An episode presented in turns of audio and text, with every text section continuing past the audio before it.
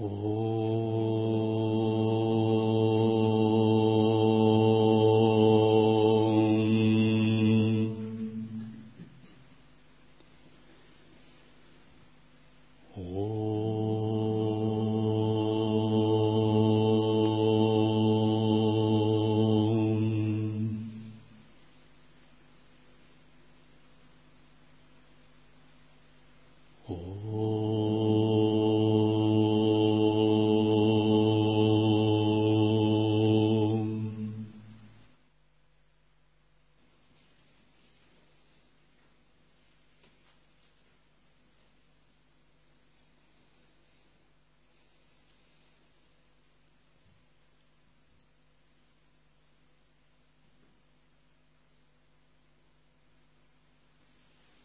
Наставление с вами Шивананда.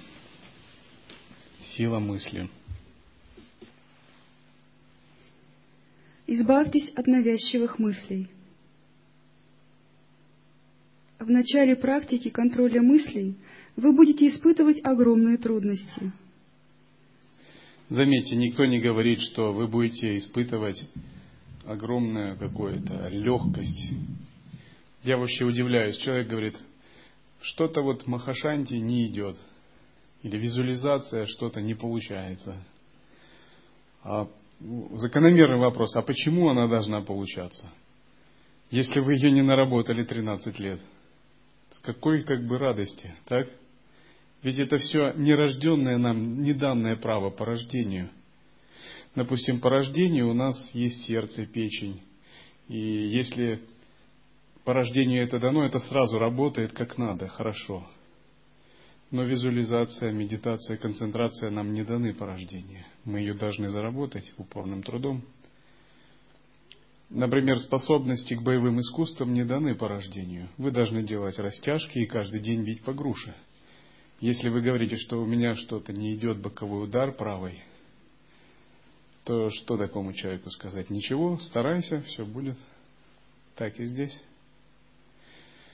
мы должны настраиваться на то, что садхана – это длительный процесс, и мы должны настраиваться на то, что садхана – это вопрос многих тысячелетий.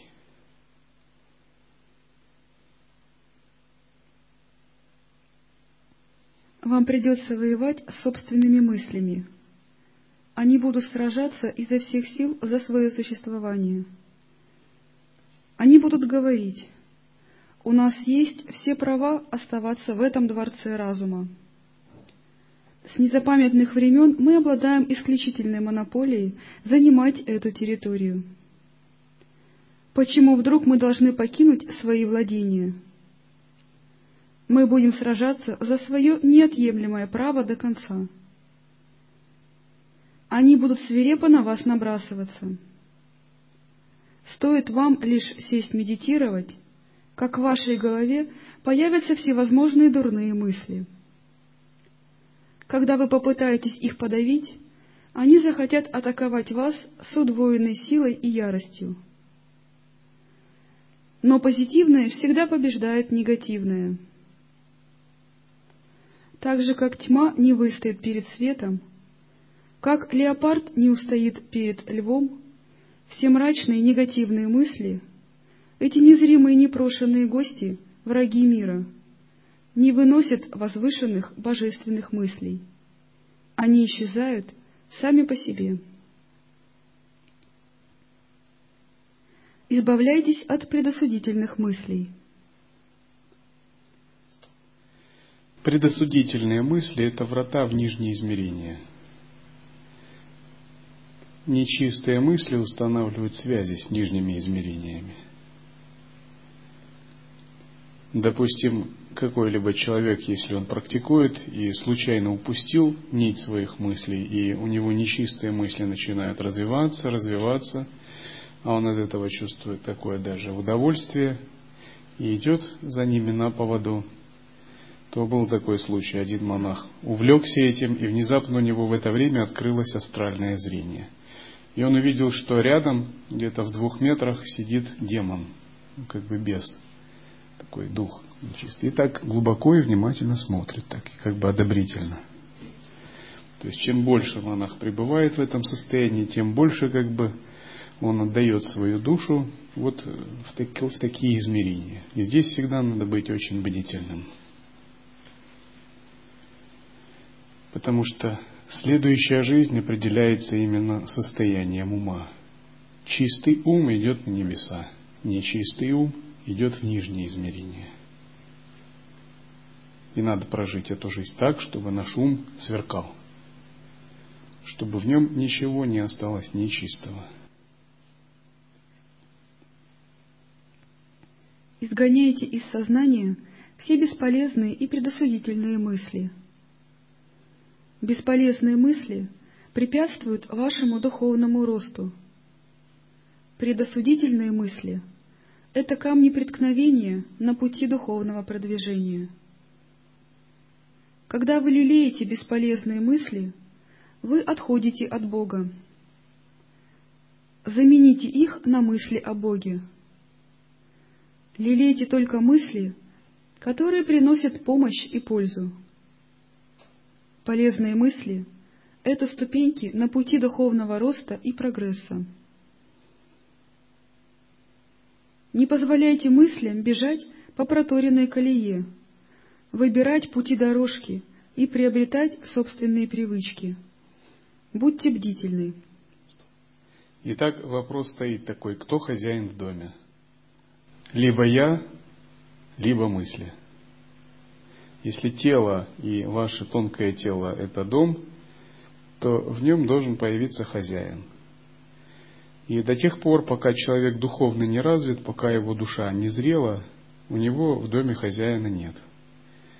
То есть там на время как бы кто-то обретает некое положение хозяина, затем он его теряет – духовная эволюция и, собственно, духовная практика начинается с того момента, когда такой хозяин появляется. И что это за хозяин? Это хозяин осознанность, осознавание.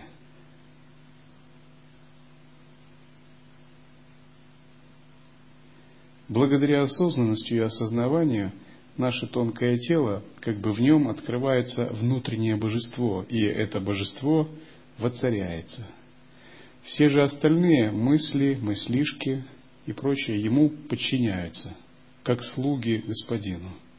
Здесь нет паритета, нет демократии, нет равенства.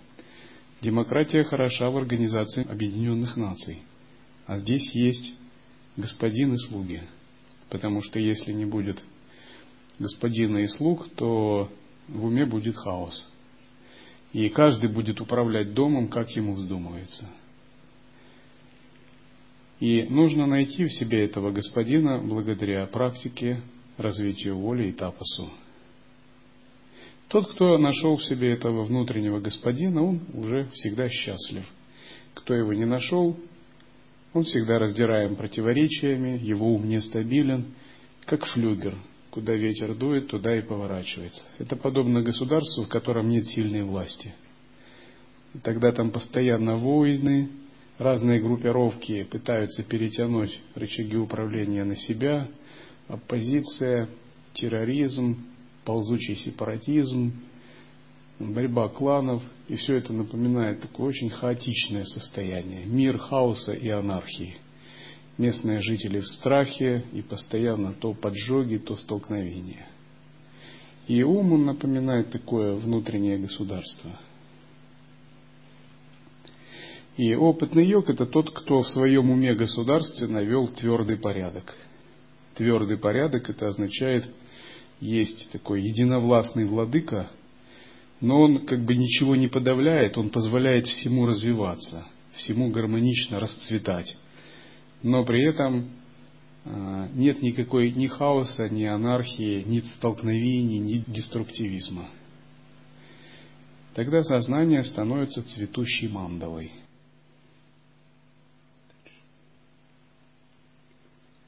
Если галька в ботинке причиняет нам боль, мы ее выбрасываем. Мы снимаем ботинок и вытряхиваем гальку. Когда проблема полностью понята, непрошенную и предосудительную мысль можно выбросить из головы с такой же легкостью. В этом вопросе не должно быть никаких сомнений. Это очевидно, ясно и понятно.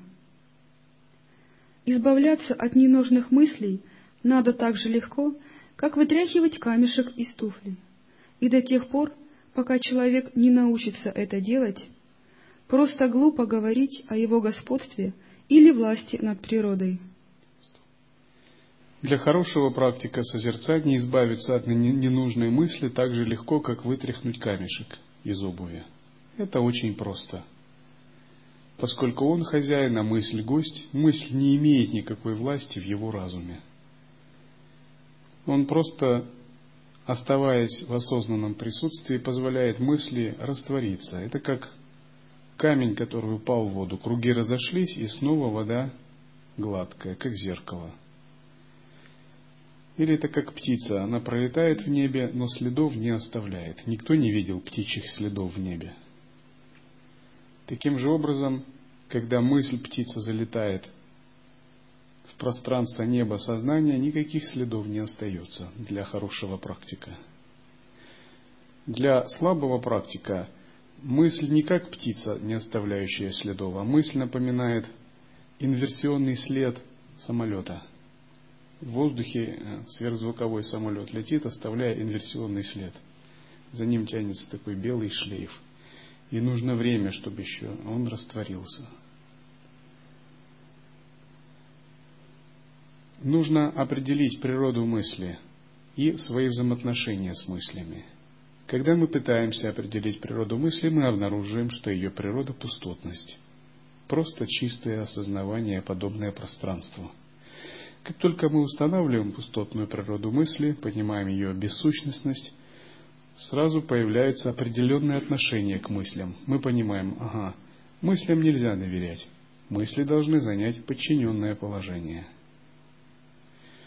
Беда людей, не знающих этого секрета, в том, что они думают и начинают верить в то, что они думают. И они путают реальность с мыслями о реальности – они путают свои оценки с реальностью. И когда человек выражает свои мысли, это не реальность, конечно, это его мысли о реальности, это оценки реальности. Такого человека можно спросить, это реальность или это ваши мысли о реальности? Это реальность или это ваша оценка реальности? Конечно, мы придем к выводу о том, что это мысли. А мысли – это просто точка зрения, обусловленная старым сформированным опытом. И вот эту фразу «это не реальность, а это оценка реальности» надо помнить всегда. Потому что оценок существует бесчисленное множество, все они обусловлены просто кармами, самскарами и васанами. Что, за, что же заставляет нас делать эту оценку реальности? Это карма – Карму можно сравнить э, с программой, встроенной в механизм нашего тела и ума. Это как вшитая некая программа, которая заставляет, оценивая реальность, думать о ней определенным образом и видеть реальность таким образом. Или ее можно сравнить с таким чипом-имплантантом, вшитым, который заставляет видеть мир иллюзорным образом. Это карма. И этот вирус, эту программу нужно достать. И как только мы ее достаем, эти самскары и васаны, и позволяем растворяться, эта пелена с глаз уходит. И вместо того, чтобы думать о реальности или оценивать ее, мы начинаем прямо видеть реальность. Что значит прямо видеть? Это видеть глазами обнаженного осознавания. Мастера всегда видят реальность прямо – они, конечно, могут позволить себе и подумать, и оценить, но это как игра. Они к своим оценкам и мыслям не привязываются и не придают им никакого серьезного значения. Потому что у них есть другой способ. Способ видеть реальность прямо. Видеть реальность прямо значит пребывать в том, что есть, в Тадхате, в истинной таковости, без оценок, без самскары васан, которые накладываются на реальность.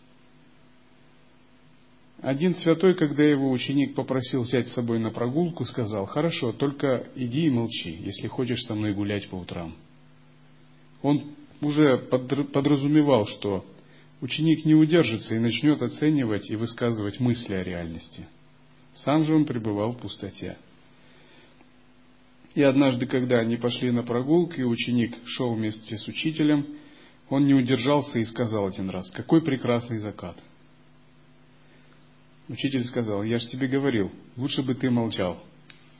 Потому что прекрасный закат – это не есть реальность. Это мысли этого ученика о реальности. Это его просто оценка. Что значит прекрасный? Относительно чего? А что значит уродливый? Значит, надо уже впитать некую систему ценностей, где тебя научили прекрасному и уродливому, и от нее уже отталкиваясь, начать оценивать. Допустим, для крокодила, который выполз на берег реки, закат прекрасный или не прекрасный? Трудно сказать. А для лягушки, которую ест крокодил сейчас, закат прекрасный или не прекрасный? Одна и та же ситуация будет выглядеть по-разному. Свадьба. Свадьба прекрасная вещь. Для кого-то действительно, а для монаха. Другой момент. Свадьба для жениха это одно, для невесты это другое, для родителей это третье, это хлопоты и финансовые заботы. Для друзей жениха это третье. А для свадебного поросенка, которого зажарили, что такое свадьба? Это четвертое, совсем другое. Одно и то же явление, но оно совсем разное для разных категорий существ. Для свадебного поросенка это совсем не радостное явление – все зависит от точки зрения, от субъекта, который смотрит на явление. Каждый смотрит через призму своей кармы. И только когда мы убираем васаны и самскары и проистекающие из них оценочные суждения, мы смотрим на реальность прямо –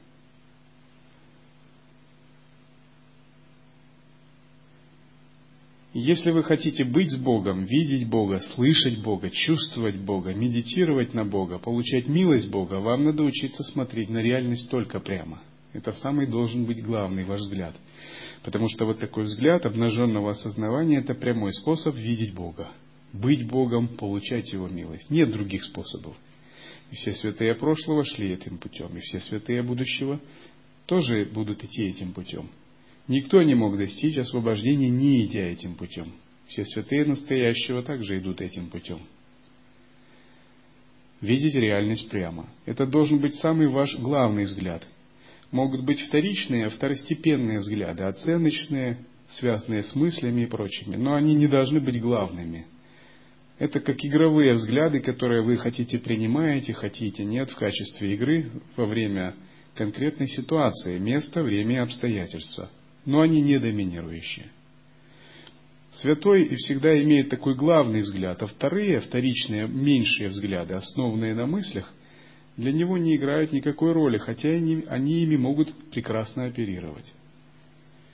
И святые часто вводили простых людей в заблуждение, оперируя вторичными взглядами, но в душе скрывая свой истинный взгляд. Святые, ситхи, боги – это мастера вводить в заблуждение людей – Потому что у них вместо одного типа поведения существует как минимум три. Прямой, скрытый, тайный и трансцендентный. То есть он сам пребывает без оценок и суждений, а если надо, он может высказывать какую-то оценку или суждение, выдавая ее за свою точку зрения. А на самом деле он этой точки зрения не придерживается. Но он ее высказывает просто, чтобы помочь другому, чтобы как-то повлиять на него в духовном смысле и сдвинуть может его. Допустим, святой может говорить, это ужасно, или мне это не нравится. Но на самом деле он пребывает в безоценочном осознавании, и для него нет таких позиций. Он просто пребывает, созерцая то, что есть.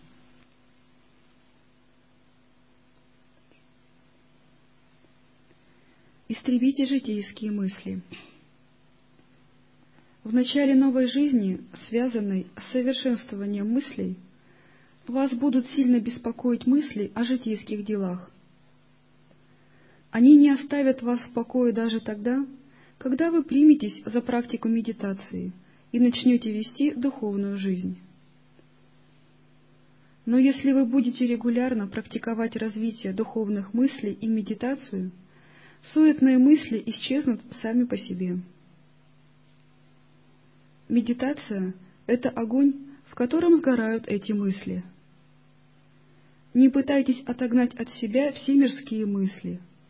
Лелейте позитивные мысли, касающиеся объекта вашей медитации. Позитивно размышляйте о возвышенных вещах. Всегда очень пристально наблюдайте за своим умом. Будьте бдительны. Будьте настороже. Не позволяйте всплывать в сознании волнам раздражительности, ревности, гнева, ненависти и похоти. Почему надо быть бдительным, быть настороже? Потому что ум это как бы такой инструмент, который ведет как по пути освобождения, так и по пути закабаления. Ум можно уподобить компьютеру, который связывает с разными видами тонкой реальности, подобно компьютеру, связывающему с разными веб-адресами. И задав неправильный ход такой связи, можно закабалить ум. Задав правильный ход, можно освободить себя. И святой это тот, кто всегда, всегда бдит свой ум, который утром его проверяет, в обед проверяет, вечером проверяет, перед тем, как ложась спать проверяет и даже во сне проверяет.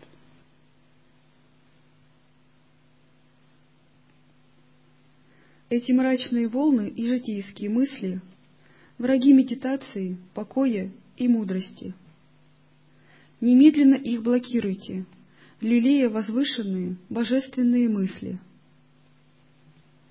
Возникающие суетные мысли разрушаются с появлением и поддержанием праведных мыслей, что достигается повторением любой мантры или имени Господа, размышлением над любой формой Господа, практикой пранаямы, пением имени Господа, совершением добрых поступков – размышлением о страдании, проистекающем от мирских мыслей.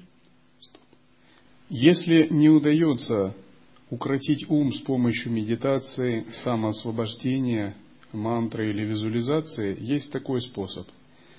Надо совершить что-то благоприятное, какое-то благоприятное действие на физическом уровне –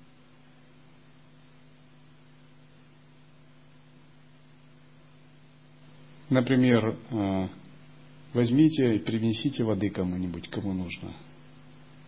Или почистите ему обувь. И вы увидите, с таким действием и ум ваш тоже усмирится.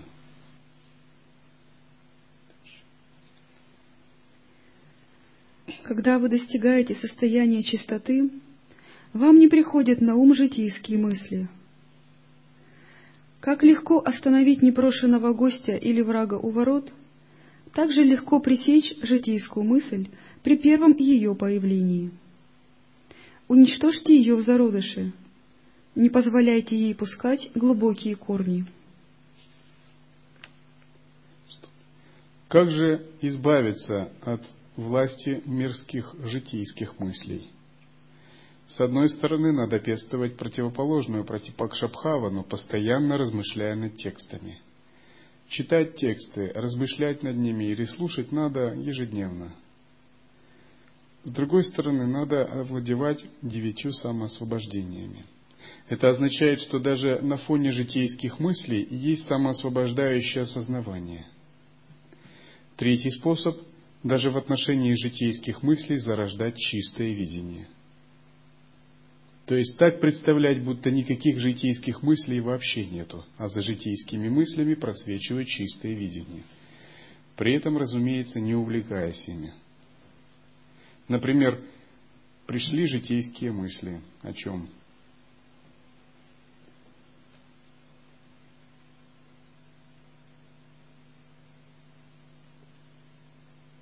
Ну, например, о политике,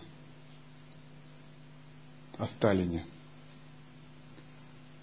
если человек увлекается политикой, он думает иногда Наполеон, Сталин, Гитлер, Ленин, Чингисхан, какие великие люди. И тогда надо подумать, несомненно, это божества. Это божество мирное, это божество гневное, а это божество радостное. Несомненно, это служители каких-то богов, которые решили немного тряхнуть человеческий мир. устранить какие-то кармы, чтобы двигать его к прогрессу. Но поскольку карма людей тяжелая, получается только так. То есть зарождать чистое видение. И через это уходить от мирского строя мыслей. Или приходят мысли о родственниках. То же самое, зарождаете чистое видение. Несомненно, отец является проводником такого божества, а мать проводником такого, а сестра проводником другого. Все семейные отношения – это мандала чистого измерения. И цель их была дать мне возможность родиться, чтобы я пошел по пути Дхармы. Они свою задачу выполнили и отправили меня дальше. Обуздайте нечистые мысли.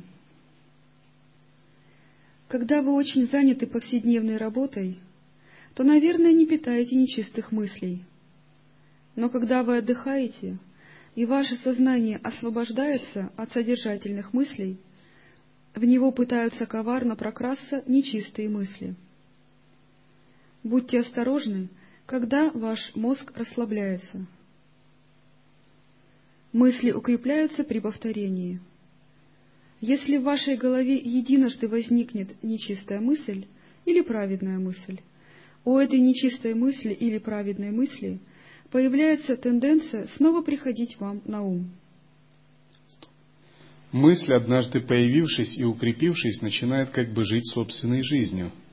Она обладает собственной энергией и имеет тенденцию к тому, чтобы эту энергию увеличивать. И рано или поздно, в определенные моменты, эта мысль будет приходить к вам – как бы стучаться в двери, чтобы вы ее впустили, открыли, чтобы ее энергия еще больше увеличилась. Нужно вовремя заметить этот процесс. И если эта мысль неправильная, ей нельзя давать энергии. Ей нельзя открывать двери. А если правильная, нужно перед ней дверь распахивать. Но перед той и другой также должно быть самоосвобожденное осознавание –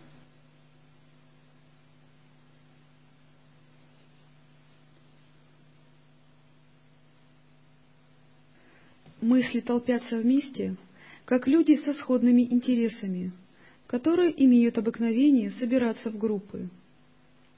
Вот почему, если вы вынашиваете одну нечистую мысль, к ней примыкают всевозможные другие нечистые мысли и начинают на вас нападать. Если же вы лелеете добрые помыслы, к ним присоединяются другие добрые помыслы, и они всегда приходят к вам на помощь. Подчините себе негативные мысли. Учитесь подчинять, очищать и систематизировать свои мысли. Боритесь против негативных мыслей и сомнений. Пусть со всех сторон к вам стекаются возвышенные божественные мысли. Что делать, если не удается вот так легко подчинять одни мысли и пестовать чистые мысли? В этом вопросе вы не слишком должны только на себя полагаться.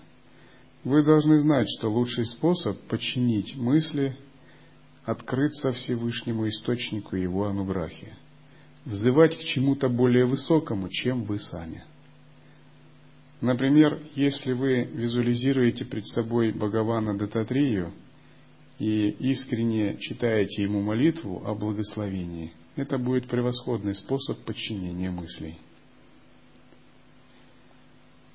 Мысли не слушаются того, кто находится на одном уровне с мыслями, но они покорно слушаются и уходят в тот момент, когда вы открываетесь более высокому, нисходящему потоке ануграхи, когда вы взываете к свету Всевышнего Источника – этот свет так силен, ослепителен и запределен, что никакие мысли перед ним не могут устоять.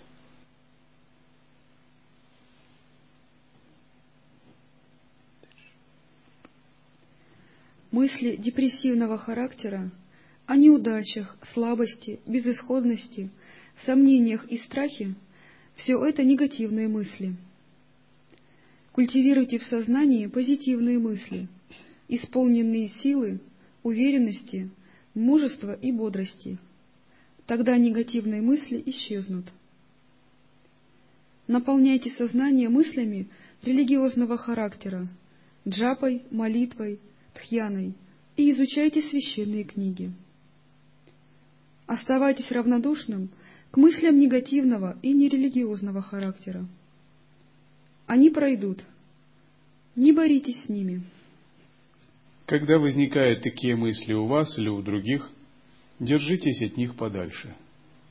Не надо с ними спорить, потому что споря с ними и борясь, вы только наделяете их своих, своей энергией. Лучший способ лишить их силы – просто игнорировать.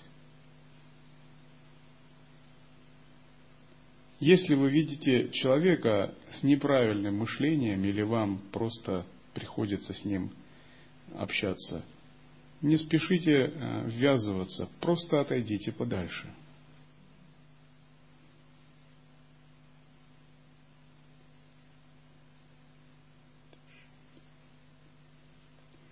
Молите Бога о силе, читайте о жизни святых. Все истово верующие проходили сквозь подобные испытания, так что соберитесь с духом. Преодолейте привычные мысли. В процессе садханы вам предстоит обрести сильную веру и стать истово верующими – от слабо верующих и как бы созерцающих предстоит стать истово верующими. Истово, верующий не означает, что он как-то э, это выражает и в каком-то экзальтированном состоянии отбивает поклоны постоянно. Он может это и не выражать это совсем, но его такое истовое верование заключается в очень глубокой, абсолютной погруженности в осознанность. И эта погруженность наделяет его очень сильной чистотой и абсолютное доверие к погруженности в осознанность. А на относительном уровне это абсолютная уверенность в свой духовный путь в прибежище. Вера в прибежище не появляется сама по себе. Вы должны каждый день ее повторять, подтверждать. Каждый день, выполняя пять поклонов утром и вечером, вы должны медитировать на то, что они значат. Делая простирание перед Мурти, поклон гуру, слушая э, утром мантру, вы каждый день должны принимать это прибежище ежедневно. Тогда появляется сильная вера. А если человек принял прибежище три года назад, и с тех пор он даже ни разу о нем не задумывался, конечно, откуда взяться сильной вере? Очень важно постоянно напоминать себе о взятых обетах и вновь и вновь как бы проговаривать клятвы, данные при взятии обетах. Важно а, делать простирание перед изображениями святых и снова принимать прибежище. Не должно быть так, что монаху с годами его монашеская жизнь как бы приедается и говорят, глаз замыливается – то есть он как бы бытовухой поглощается житейскими делами, ввязывается в какие-то отношения. И вот абсолютность и трансцендентальность своего выбора, глобальность и величину он забывает, ради чего пришел. То есть он пришел ради Бога сюда. Он начинает думать о соседях рядом, кастрюлях, о, о том, кто ему нравится, кто не нравится. И вот трансцендентальность духовности его выбора, она теряется. Это ни в коем случае нельзя делать. Глаз не должен замыливаться. Ни через год, ни через два, ни через восемь лет, ни через двенадцать, ни через двадцать. Вот этот ваш выбор, я и Бог, путь освобождения, превосхождения, рождения, смерти, вот должен ровно быть, как от начала, так до конца. И никакие ни взаимоотношения, ни виды служений, ни мысли, ни оценки, ни другие люди ни в коем случае его не должны затмевать. Если произойдет такое затмение, это большая духовная ошибка, которая даже закончиться может падением. Этого не должно ни в коем случае быть. Поэтому каждое утро вы, когда встаете, делайте пять поклонов. Гуру-йоге, прибежище, виная монашеской самая 14 коренным обетом, единой самая созерцание. Здесь вспоминайте самостоятельно, делайте простирание. Постоянно напоминайте себя о своем духовном выборе не внешним способом, так внутренним. Кто я, где я?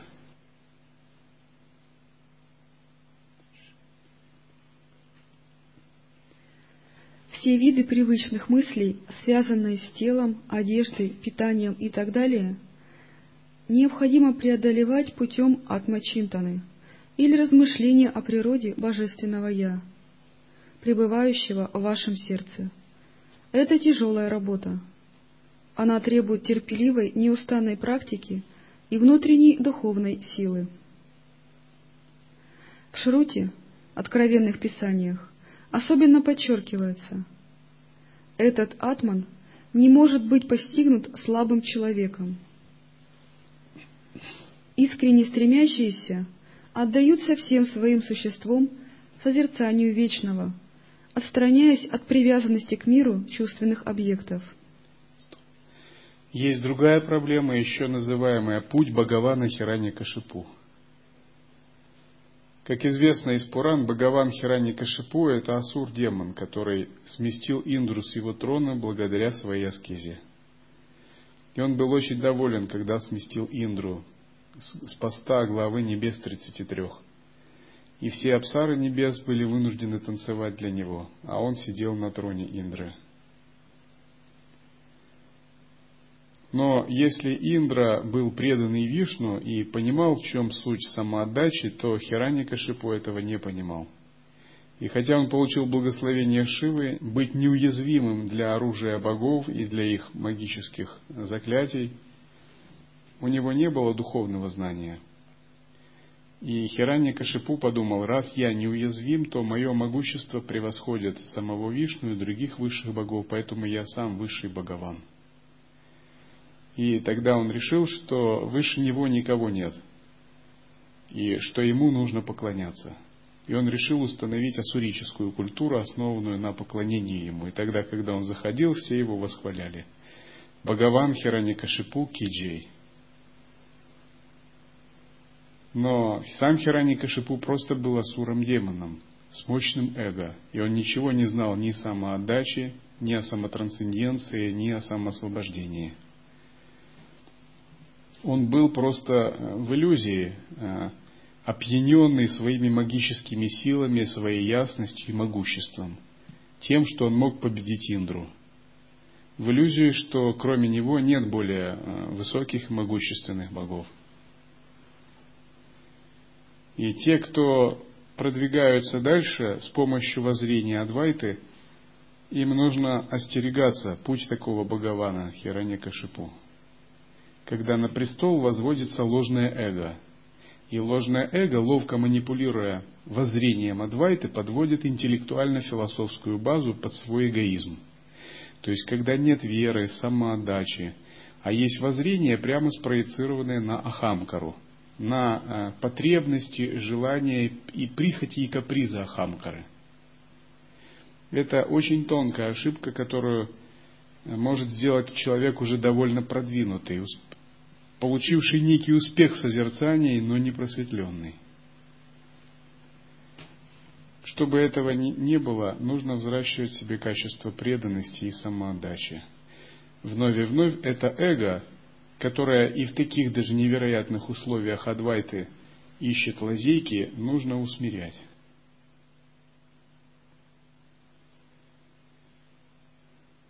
Допустим, монах духовно растет, его качество развивается, ему дается ответственность, власть. Он оказывает влияние на других, на мирян. И он начинает думать, о, несомненно, я велик. Несомненно, я особая выдающаяся личность. И мне нужны какие-то дополнительные привилегии. И мне нужны какие-то более особые знаки внимания. Потому что я очень такой великий особенный парень. И как только эго вот желает думать об этом, это значит, путь Бхагавана Хирани Кашипу уже начинает маячить. Он говорит, мне надо еще больше стать более великим. Мне надо стать великим проповедником, привлечь много мирян и сверкать во всей славе на троне, как Индра. Это точно, эго начинает претендовать уже на что-то. Но на самом деле истинный йогин, он ни на что не претендует, он просто хочет служить. Он сам ничем не хочет наслаждаться. Он просто хочет смиренно служить. А куда его карма и смирение заведет, то ли он будет великим гуру или проповедником или наставником, то ли занимать такую должность, то ли такую, он от этого как бы не пытается ничего в эгоистичном плане получить. Он все жертвует. Он все это делает как подношение. Потому что он пустой сосуд, и он готов и служить в таком, и в таком статусе, в каком угодно. Он служит там, где это нужно, где это благоприятно другим. Он полностью сам пустой. Он не дает этому эго пустить ростки. Несомненно, такой человек будет очень великим. Но это уже не человек будет великим, а Бог будет проявляться в человеке великим способом.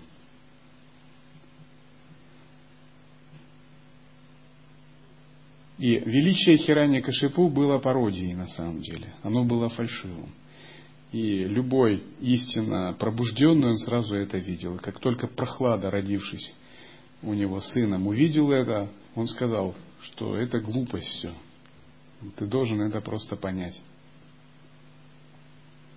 Истинное же величие проистекает из тотальной сдачи эго, из веры и преданности.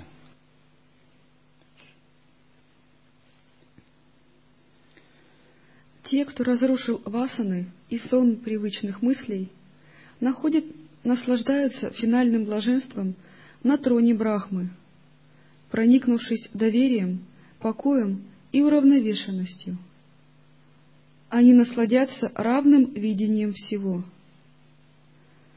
Наше шкодливое и могущественное сознание генерирует все страдания и страхи, все многообразие – разнородность, различие и двойственность, разрушая великую душу и духовное богатство. Уничтожьте мятежные мысли. Иногда мятежные мысли будут вспыхивать в вашем сознании.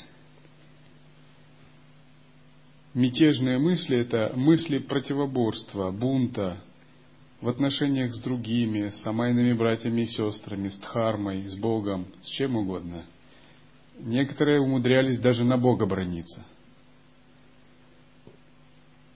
Внутренние демоны, пока они полностью не усмирены и не очищены, они всегда есть и ждут своего часа. Но практик, он знает, что такие энергии существуют, и он всегда на чеку и на готове, поэтому он их не боится. Один человек в Соединенных Штатах Америки даже подал иск на Бога в суд. И он обосновывал это, этот иск тем, что церковь, если это учреждение, предоставляющее некие услуги, он обращался за услугами, чтобы Бог послал ему благословение и решил его проблемы, молился, все как надо, он как потребитель выполнял все инструкции. Он результата не получил. Бог не решил его проблемы, хотя он молился все, как говорили. И он тогда обиделся и подал в суд на самого Бога. Но суд решил, что не признавать иск истца из-за того, что ответчик, его место жительства не определено, никому не известно. Иск был отклонен. И мысли могут э, создавать такие мятежи. Но истинный йогин знает, как их усмирять. Некоторые мятежные мысли надо подавлять жестко, без компромиссов. Некоторые надо через дипломатию, переговоры. Некоторые задабривать и успокаивать. Действовать так гибко, вы любые мятежные мысли всегда будете усмирять. Когда видимое и видение сливаются друг с другом в видящем, то переживается состояние ананды, блаженства. Это состояние известно как турья –